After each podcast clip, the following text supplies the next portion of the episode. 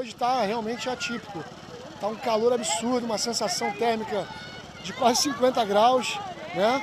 E está um, um maçarico, literalmente. 36, 37, 38, 39 graus, 40 graus é muita coisa. Acho que está muito fora do normal, né? 10 a 20 anos atrás era outro clima, era muito mais favorável, muito mais é, menos calor. Enquanto nós, seres humanos, não respeitarmos a natureza, ela também não vai dar chance para gente. Alguns vão sofrer mais do que os outros, seja pela sua condição social, seja pela sua condição etária ou por algum problema existente de saúde. O coração começa a bater mais rápido, o corpo perde líquidos. O volume sanguíneo diminui e o cérebro não recebe tudo o que precisa. Aí vem a dor de cabeça e tonturas. É mais ou menos isso que acontece quando o nosso corpo sofre um superaquecimento. Eu já passei por isso e você com certeza também, assim como várias outras pessoas. Um estudo recente feito pela ONG Carbon Plan, em parceria com o jornal americano The Washington Post, concluiu que estamos caminhando para uma espécie de epidemia de calor implacável. E cada vez mais pessoas estão sujeitas a problemas de saúde devido a isso. O jornal americano até destacou uma metrópole brasileira que deve se tornar um dos centros urbanos mais quentes do planeta até 2050. Se você é daquele grupo de pessoas que ainda acha que tudo isso não passa de mais uma teoria da conspiração, eu te convido a ouvir esse episódio até o fim.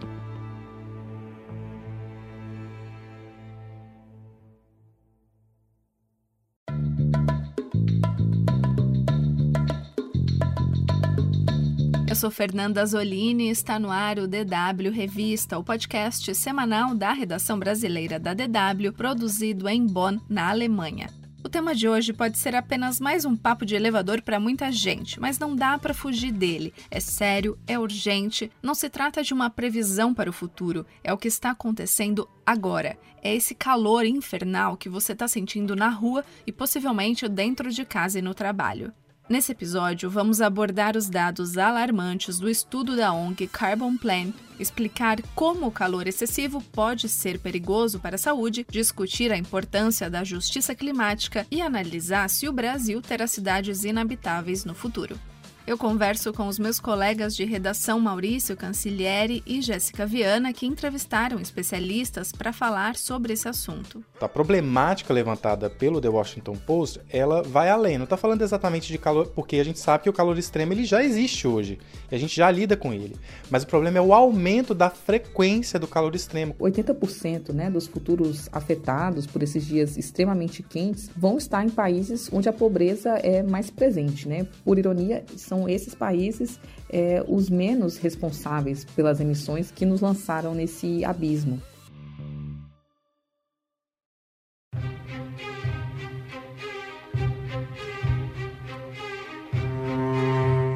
Maurício, há um bom tempo você vem se debruçando sobre assuntos climáticos e já participou desse podcast algumas vezes, né, abordando diferentes cenários, alguns até um tanto catastróficos. Agora, porque esse estudo divulgado recentemente pela ONG Carbon Plan, em parceria com o jornal americano The Washington Post, tem chamado tanto atenção? Oi, Fernanda. Prazer falar com você aqui. Pois é, o fato de a gente né, tá sempre é, falando, discutindo esse assunto já é um sinal aí, uma confirmação de que os cientistas é, já dizem, né? Ou seja, mudança climática não é uma coisa de futuro mais, é uma coisa para agora e a gente está vendo sinais por toda parte, né? No caso desse estudo aí, acho que uma coisa que é, chama a atenção são os números, eles realmente são bem, bem é, espantam, né? Vamos dizer assim.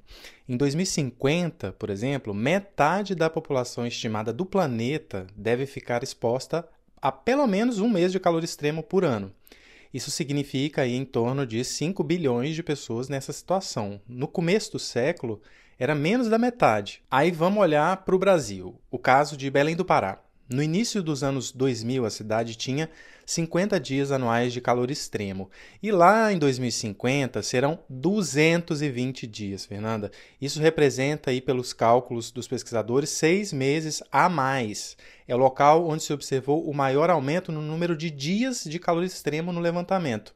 E chamou a atenção até do jornal americano, que destacou a metrópole paraense. Ela ficou ali no topo da página com uma foto de destaque, justamente por esse número, enfim, de, é, que é que chocou. Só que há mais nuances que são importantes de a gente mencionar. Em Pekanbaru, na Indonésia, que deve se tornar o centro urbano mais exposto a altas temperaturas em 2050, os moradores terão que lidar com 344 dias escaldantes. Fernando, isso é praticamente, enfim, o um ano inteiro, né? Significa que eles vão ter poucos dias ali de fôlego. É de fato muito, mas olhando o histórico da cidade, já eram 300 dias no começo deste século. Ou seja, a diferença, no final das contas, não é tão expressiva. Manaus é um exemplo muito parecido. Inclusive, o pessoal comentou bastante, né? Dizendo como se fossem brigas entre cidades, né? Belém e, e, Manaus, dizendo quem que é mais quente, né? Por quê? Porque Manaus, daqui a algumas décadas, terá 258 dias infernais.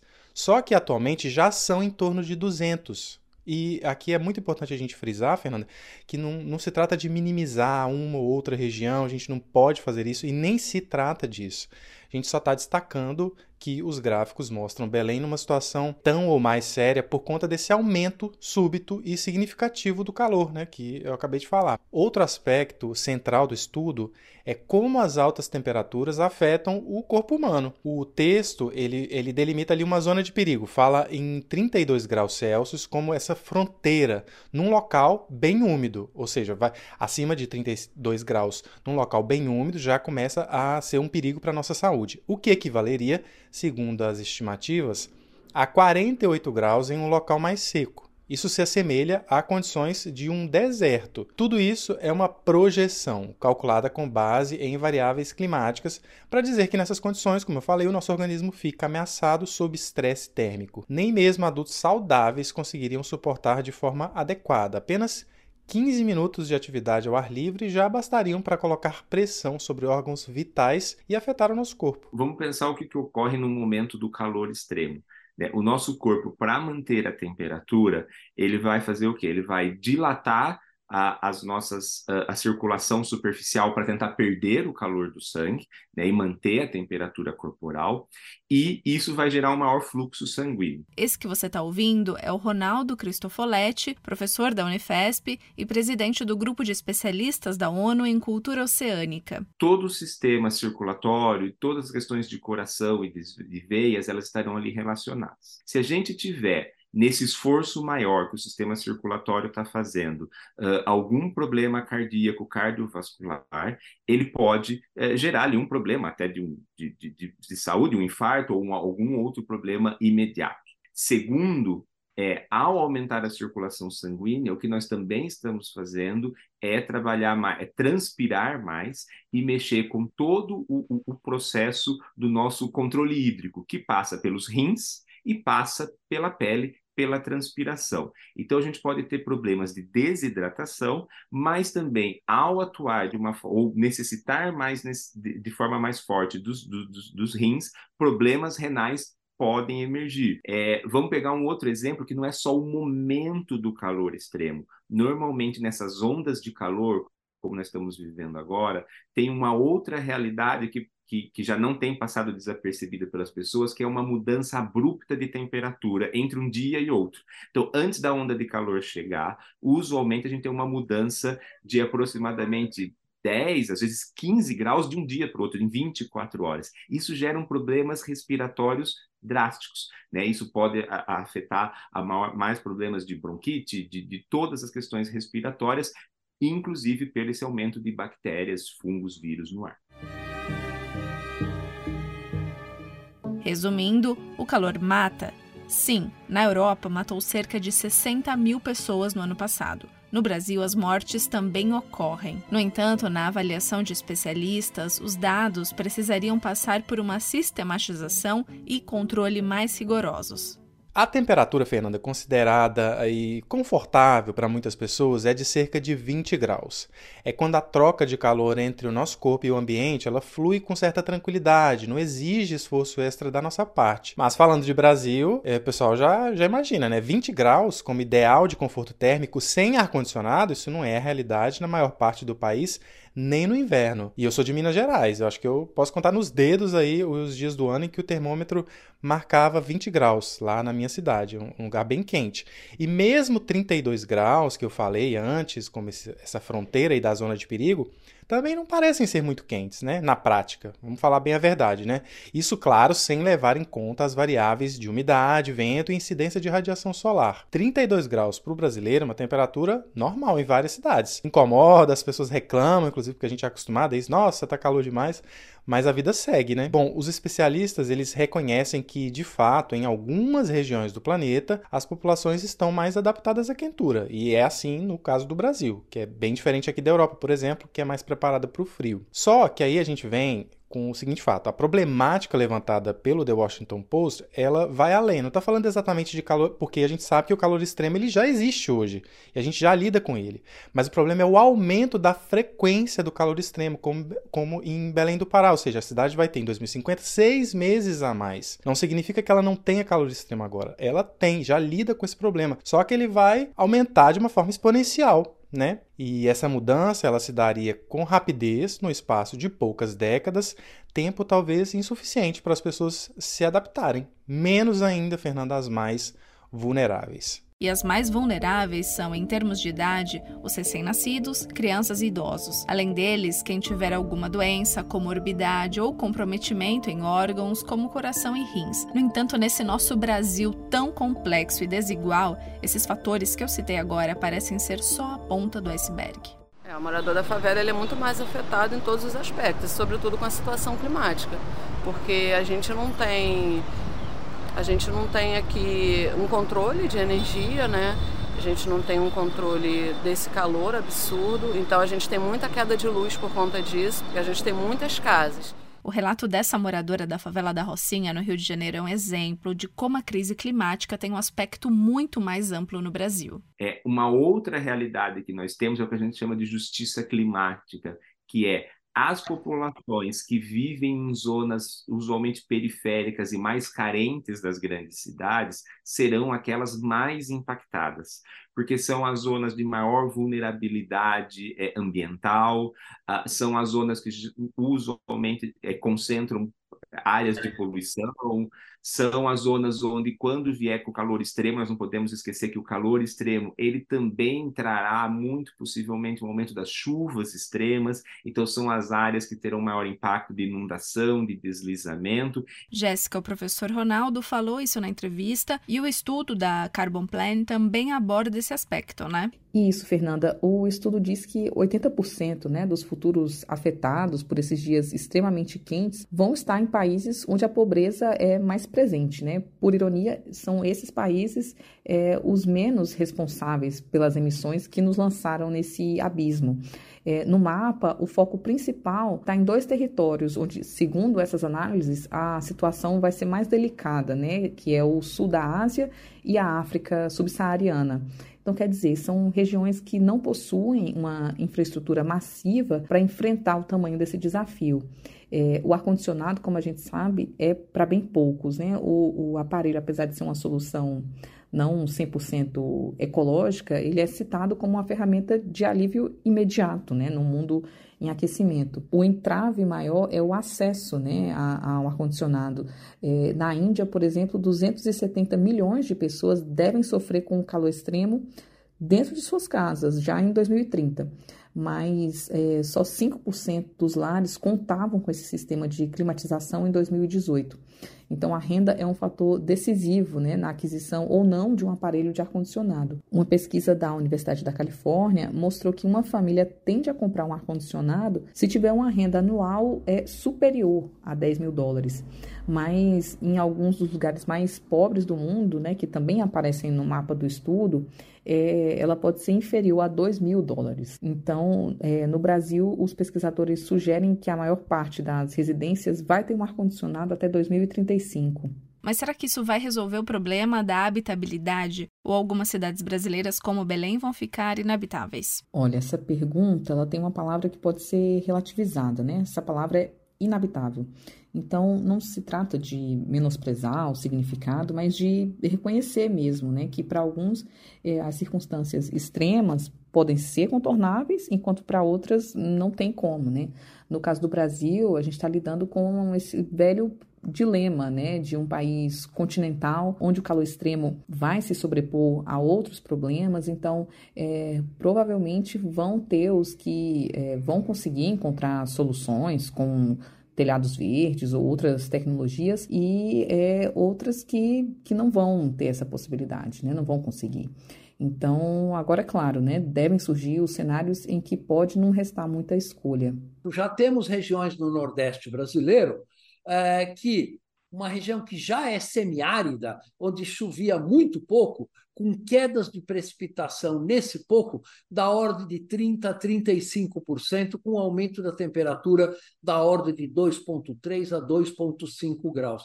Então, uma região que era semiárida está passando a se tornar uma região árida.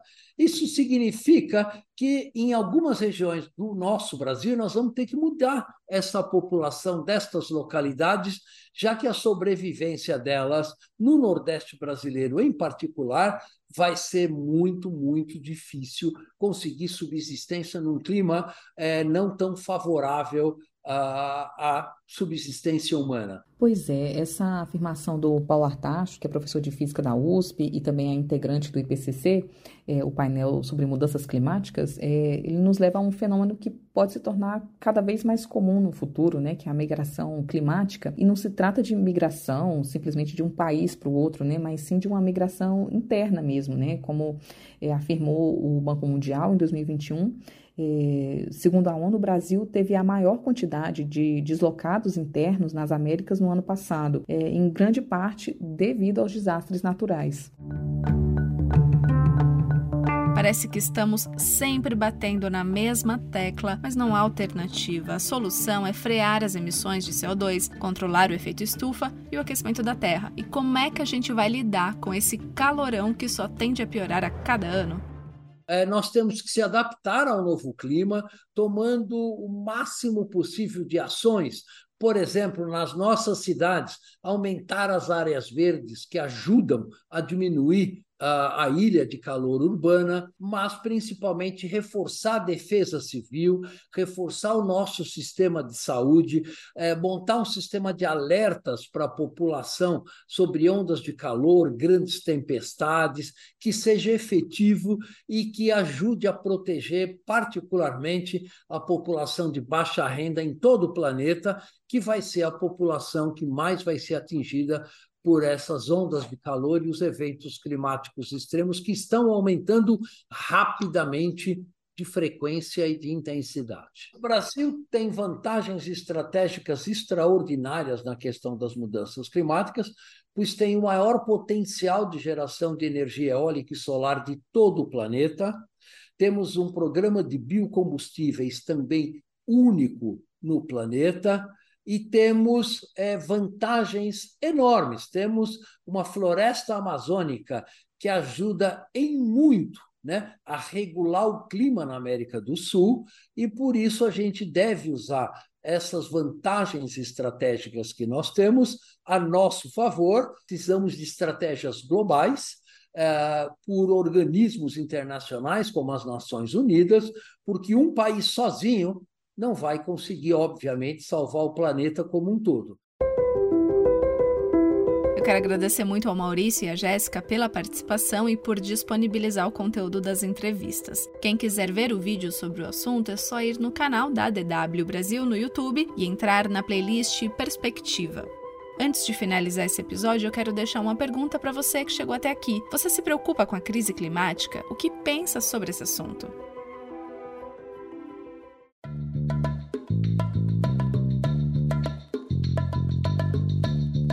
A edição desta semana do DW Revista fica por aqui. O DW Revista pode ser acessado no Spotify, Deezer, iTunes e Google Podcasts, além de Google Home e Alexa. Em tablets ou celulares é só baixar o aplicativo Google Assistente para Android ou iOS. Mais conteúdo você encontra no nosso site. Acesse dw.com/brasil. O DW Revista é produzido pela redação brasileira da DW em Bonn, na Alemanha. A produção, apresentação e edição técnica são minhas, Fernanda Azolini. Edição: Fernando Caulite. Coordenação: Rafael Plezan. O DW Revista volta na sexta-feira que vem. Obrigada por acompanhar a gente e bom final de semana.